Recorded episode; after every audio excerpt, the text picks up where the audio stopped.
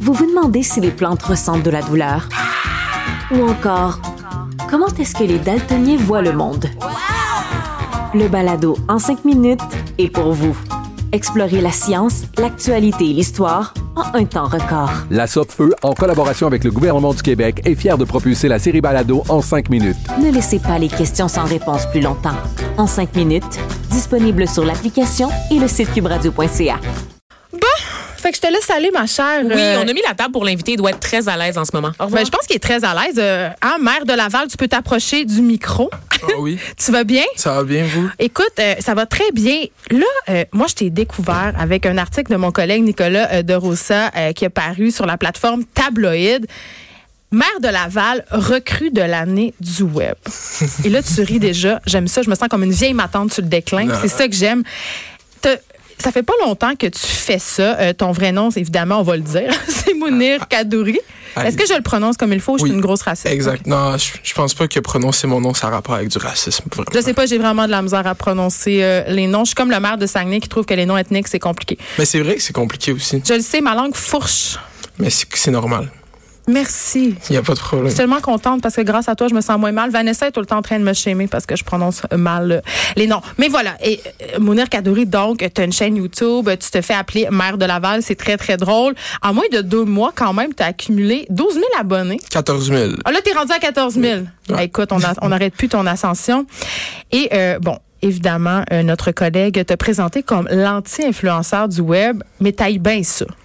Puis là, explique-moi pourquoi t'ailles bien ça qu'on t'appelle un anti-influenceur. Parce que j'aime pas euh, que mes positions sur certaines choses soient complètement figées dans le sens que je suis anti-influenceur. Je suis juste critique. J'ai euh, Ben, parle-moi-en justement, là, parce qu'on a vu des vidéos notamment où tu parles de P.O. Baudouin. On en a largement parlé ici à je l'émission. pense qu'il est passé ici, non, au Baudouin? Euh, à l'émission de Mère Ordinaire, je crois. Mais on a parlé de sa légendaire sortie euh, dans un taxi, là. Non, mais moi, je pense que qu'est-ce qui est plus légendaire, c'est maintenant qu'il tourne, tourne ça en conférence. Je trouve que c'est la partie légendaire de tout ça. Je savais même pas qu'il faisait des conférences. Parle-moi-en.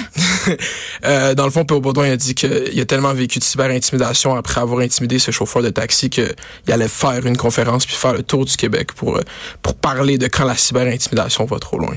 Oh mon Dieu. Ouais. On, avait, on avait vraiment besoin de l'opinion de, de Thomas Baudouin.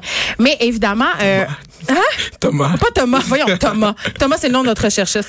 C'est parce qu'il me texte en même temps euh, des, des faits saillants sur toi euh, que je lis sur Facebook parce que je suis une personne euh, multitasking. Écoute, tu te prononces sur ta chaîne YouTube sur plein de sujets. J'ai envie de t'entendre parce que les gens, évidemment, t'ont pas nécessairement entendu. D'ailleurs, je les invite à aller voir et à s'abonner à ta chaîne. youtube.com slash de Laval. Exactement. On a parlé largement de Catherine Dorion, de son poil en dessous des bras. Que sais tu penses de tout ça, toi?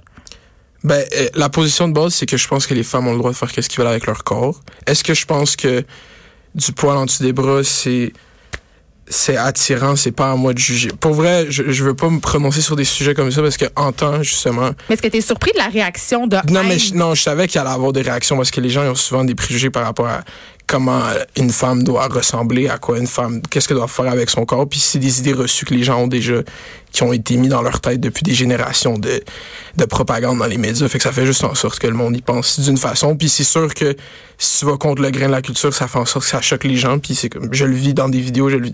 Est-ce que tu en reçois beaucoup euh, des courriels haineux ou des commentaires poches?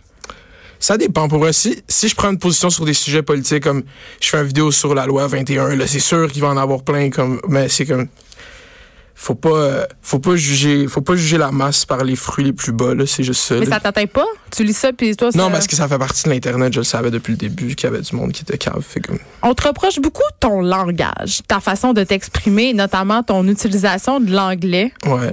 Euh, mais en fait, euh, on me reproche. Ben là maintenant, on me reprochait au début. Maintenant, c'est rendu ma plus grande force, je dirais. C'est juste que j'ai pris la décision très consciente de m'exprimer comme les gens s'expriment dans la vie de tous les jours, dans ma génération, mettons. Puis tu penses que, que ça appelle les gens? Parce que je lisais dans l'article de Nicolas de Rosa que tu disais que tu avais l'impression que les médias, souvent, on, on, on s'en sacrait des jeunes, qu'on les mettait de côté, qu'on s'adressait pas à eux. Ben, je pense qu'on essaie de s'adresser à eux, mais pas avec eux. On essaie de s'adresser à eux avec des gens qui, qui, qui relate pas ou des gens qui, qui relate pas, ça veut dire qui. Non, je pense que je comprends. Ah, ok, tu J'ai pas comprends? 108 ans. Parce que je sais pas à quel point qu'il faut que je traduise. Non, non, ça va. Euh, tu, tu penses que en fait, ce que, ce que je comprends, c'est que euh, on n'utilise pas des gens auxquels les jeunes s'identifient. Exactement. Puis toi, tu penses que tu es une personne auquel les jeunes s'identifient? Mais comme, je veux pas, pas me vanter, pas, pas avoir Ah, un gros ego, mais comme, visiblement, je pense qu'il y a une corrélation. euh, je sais pas, pour vrai, je pense que je, parce que, ouais, dans le fond, ouais. C'est quoi tes prochains projets où tu t'en vas avec tout ça, là, ta chaîne YouTube qui est en croissance quand même assez exponentielle? Là? Ben, c'est comme, c'est beaucoup, c'est beaucoup de choses à, à process d'une shot. Mettons, comme le 21 mars dernier, j'avais 100 euh, abonnés sur YouTube. Fait que là, je suis Ok. rendu à 4. Ouais, c'est pour ça. Ça fait un an que je C'est fais. comme le Star Academy de YouTube que tu es en train de vivre. là. Ouais, non, c'est ça, mais c'est parce que, pour vrai, ça fait un an que je fais YouTube, mais le monde, il me connaît juste depuis quelques mois. Fait comme, euh, who knows? Je sais vraiment Tu pas. veux-tu faire euh, des médias plus traditionnels? Est-ce que là, tu vas pas nous sortir un livre d'influence, hein? Tu vas pas Un faire- livre? Tu vas pas nous, nous. Oui, parce que les influenceurs, ce qu'ils font, ils sortent des livres. Ah, ok, non, mais euh, de un, si je sors un livre, c'est moi qui vais l'écrire. Ok? Boum. Euh, Puis de, de deux, euh, euh, je vais sûrement, je vais sûrement sortir un livre. J'aime pas ça limiter qu'est-ce que je vais faire dans la vie. OK. Bon, ben écoute, euh, on peut continuer à te suivre euh, sur ta chaîne et je vous invite vraiment à aller découvrir les vidéos de Mounir Kadouri. C'est vraiment, mais je te trouve irrévérencieux, c'est drôle, puis on apprend des affaires, puis c'est le fun d'avoir des opinions qui ont pas peur de ce qu'elles sont. Merci beaucoup d'avoir été beaucoup à vous. avec nous.